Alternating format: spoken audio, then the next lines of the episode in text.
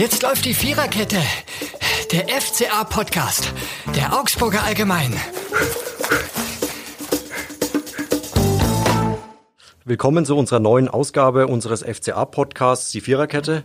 Nach dem 0 zu 0 bei Eintracht Frankfurt. Ähm, mein Name ist Marco Scheinhoff. Ich rede heute mit Johannes Graf, äh, meinem Kollegen, über dieses Spiel.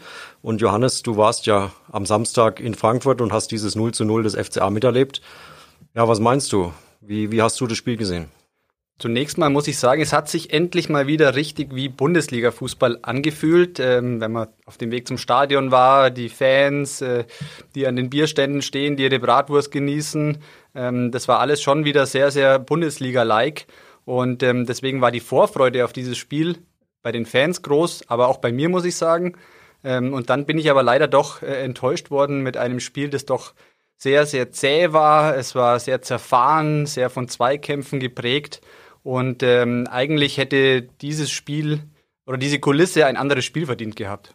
Und äh, besonders auffallend war, hast du ja dann auch schon erzählt äh, in unserem Vorgespräch, dass äh, beide Trainer eigentlich zufrieden waren, überraschend zufrieden mit dem Spiel und von einem ordentlichen Bundesligaspiel geredet haben. Aber ich glaube, diese Meinung hatten jetzt vermutlich nicht viele im Stadion. Ja, es war schon sehr überraschend. Ähm, nach, der, äh, nach dem Spiel auf der Pressekonferenz, da saßen zwei wirklich zufriedene Trainer, ähm, die jeder kritischen Frage aus dem Weg gegangen sind, die sich wirklich dieses Spiel schon äh, sehr schön geredet haben. Und ähm, ich meine, klar, irgendwie ist es auch nachvollziehbar. Äh, beide Mannschaften hatten am ersten Spieltag Niederlagen bezogen. Das heißt, das Selbstvertrauen war jetzt nicht unbedingt sehr ausgeprägt. Aber in meinen Augen war es dann schon sehr, sehr schön geredet, dieses Spiel.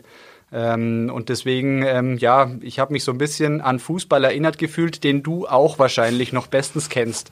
Also ich denke, du sprichst auf Heiko Herrlich an, dessen Spielweise ja wenig Freunde äh, zuletzt in Augsburg hatte und äh, der ja irgendwann dann mal in der letzten Saison beschlossen hat, äh, im Prinzip nur noch defensiv zu spielen und sich nach dem Gegner zu orientieren. Und aber gestern, am Samstag muss man sagen, hat es ja beim FCA ähnlich ausgesehen. Also die, die Taktik, die Markus Weinzel gewählt hat, die war ja eigentlich nur auf Frankfurt ausgerichtet. Genau, es war eigentlich so das äh, übliche System von Heiko Herrlich, mit dem er dann ähm, so im Herbst, Winter angefangen hat äh, zu spielen. Das heißt eine Fünferkette, ähm, die sehr defensiv ausgerichtet war. Man kann ja eine Fünferkette auch offensiv ausstellen, aufstellen, so wie es Eintracht Frankfurt teilweise macht, wenn äh, Philipp Kostic dann auf der linken Außenbahn spielt, eigentlich ein Angreifer.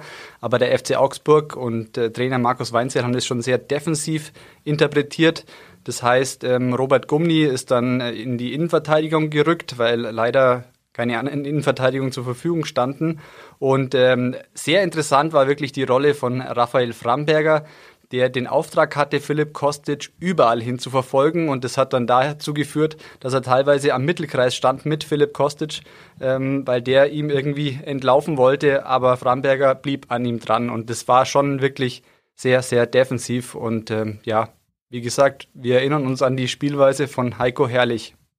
Ja, wahrscheinlich war es dann so ähnlich wie im Amateurfußball, wo es ja dann immer heißt, du gehst überall mit ihm hin, auch im Notfall mit aufs Klo. Ich denke, das wird er jetzt hoffentlich nicht gemacht haben, der gute Raphael Framberger, aber er hat auf jeden Fall seinen Auftrag erfüllt und äh, letztlich hat der FCA auch den Punkt mitgenommen. Und Markus Weinzel hat ja nach dem Spiel auch gesagt, äh, es ging darum, den Fuß jetzt in die Saison zu kriegen. Meinst du, ist der Fuß jetzt in der Saison drin? Ich glaube schon, dass dieser eine Punkt jetzt ähm, zumindest so ja dieses Gefühl gibt, dass wir ähm, punkten können, dass wir Erfolg haben können. Ähm, die Spielweise über die muss man wirklich ja kann man sich sehr sehr äh, streiten, ähm, ob das jetzt so zielführend ist. Vor allem, ähm, wie du ja auch weißt, eigentlich wollte Markus Weinzel immer sehr mutig auftreten. Ja, also es war ja eigentlich immer die komplette Vorbereitung von jedem zu hören, mit dem du geredet hast. Äh, ja, wir wollen mutig spielen, wir wollen aus unserer Stärke heraus agieren. Nur ich glaube jetzt sowohl gegen Hoffenheim als auch in Frankfurt hat der FCA eher auf die Stärken des Gegners reagiert. Also hat sich ja darauf, äh, gegen Hoffenheim war es ja das große Ziel, Grammaric auszuschalten, weil man wusste, der wird uns wahrscheinlich gefährlich, ist nicht gelungen. Am Samstag hatte man sich Kostic ausgesucht und äh, aber so von, von dieser, von diesem Spirit, wir wollen unsere Qualität auf den Platz bringen, scheint mir momentan nicht viel vorhanden zu sein. Den Eindruck habe ich auch. Ähm, es äh, ist natürlich irgendwie so eine pragmatische Herangehensweise. Ich schaue erstmal, dass ich sicher stehe und dass ich die Punkte hole. Ähm, nur war es ja auch wieder Parallelen zu Heiko Herrlich eigentlich so der Fall, dass man gesagt hat, ja, wir schauen erstmal, dass wir ein gewisses Punktepolster haben und dann versuchen wir uns spielerisch weiterzuentwickeln.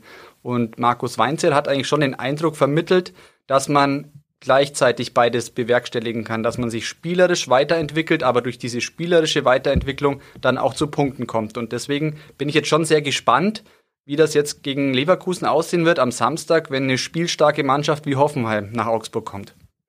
Definitiv. Also Leverkusen hat ja auch am Samstagabend äh, bei dem 4-0 gegen Mönchengladbach gezeigt, dass da also eine Riesenaufgabe auf den FCA zukommen wird.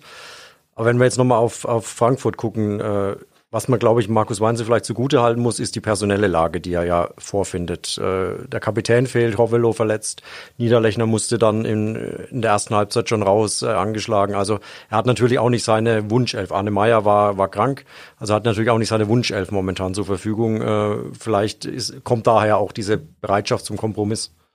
Absolut, klar, hat er auch gesagt. Ähm, Im Spiel gegen Frankfurt äh, war dann auch das Problem, dass eben Florian Niederlechner sich relativ früh verletzt hat. Das gleiche ereilte dann Jan Moravec unmittelbar nach der Pause.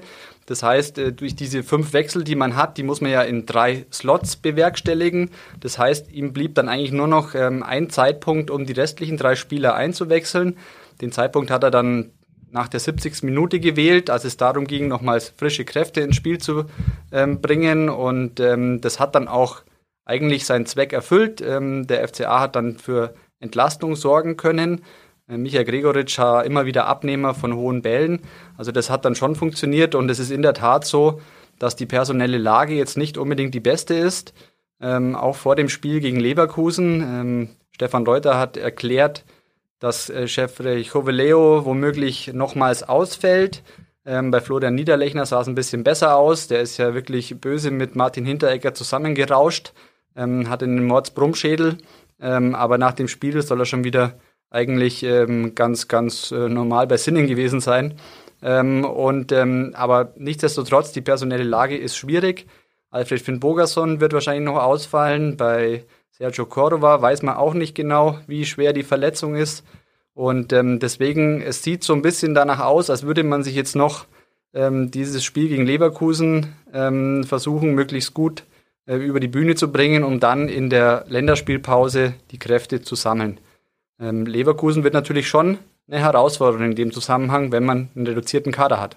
Vor allem wird es spielerisch eine Herausforderung und da liegt es ja momentan ein bisschen im Argen beim FCA, dass einfach diese, diese spielerischen Lösungen äh, nicht gefunden werden. Also ich glaube, am Ende war es ein Torschlussverhältnis von 24 zu 4, 5 äh, etwa für Frankfurt. Ist ja schon bezeichnend, äh, dass der FCA nur so wenig aufs Tor schießt und ähm, ja einfach spielerisch nicht äh, die Lösungen findet, die du in der Bundesliga brauchst. Und was macht da Mut? Also was macht aus deiner Sicht Mut? Was, wer kann da helfen? Oder, oder bedarf es vielleicht wirklich nochmal von Neuzugängen? Wie du schon sagst, spielerisch diese Armut ist da und äh, man muss ja auch sehen, die Chancen gegen Frankfurt, was waren das denn für Chancen? Also einerseits war es ein Fernschuss von Carlos Grueso, der Profiteur von einem Fehler von Kevin Trapp war, vom Torhüter des, äh, von Eintracht Frankfurt. Und ähm, die andere Chance, ähm, das war ähm, Mats Pedersen, der an der Hereingabe knapp vorbeirauscht. Aber ansonsten war spielerisch einfach wenig geboten. Ähm, klar ist es die Möglichkeit, nochmal Neuzugänge zu holen. Ähm, wobei, so wie ich gestern äh, Stefan Reuter verstanden habe, geht es darum, irgendwie nochmals dieses Spiel gegen Leverkusen zu überstehen und dann äh, in der Länderspielpause Kräfte zu sammeln kann man natürlich sagen, warum ist man zu so einem frühen Zeitpunkt in der Saison schon in dieser Notlage, dass man eigentlich äh, ja, darauf angewiesen ist, dass, dass die Spieler wieder zurückkommen. Stefan Reuter schließt nie aus, dass man noch einen Neuzugang holt. Ähm, Stand jetzt ist da immer das geflügelte Wort. Ähm, aber ich glaube jetzt nicht unbedingt, dass nochmal viele Verstärkungen kommen. Was natürlich aber bei all der Negativität über die spielerische Leistung musste man natürlich auch sehen, die Abwehr hat natürlich einen richtig guten Job gemacht. Auch Raphael Giekewitz wieder in der Form, wie man ihn kennt, nachdem er ja zuletzt sowohl in Greifswald als auch gegen Hoffenheim nicht immer ganz glücklich aussah. Aber ich glaube, am Samstag hat er sich wieder von seiner gewohnten Art und Weise präsentiert und äh, gerade in der Innenverteidigung, ich denke da, ich glaube, dein Spieler des Spiels äh, war Reese Oxford. Absolut. Ähm, hat mich wirklich sehr überrascht, wie stark Reese Oxford aufgetreten ist. Er hat ja große Teile der Vorbereitung verpasst, weil er einen Eingriff am Knie hatte. Und ähm, in Frankfurt hat er dann eigentlich einen Kaltstart hingelegt und der war wirklich hervorragend. Also ich glaube, die Frankfurter, die träumen immer noch von diesem äh, krakenhaften äh, Reese Oxford, der permanent irgendwie noch ein Bein dazwischen bekommt und äh, Torchancen verhindert. Also war wirklich ein ganz, ganz starker Auftritt von ihm.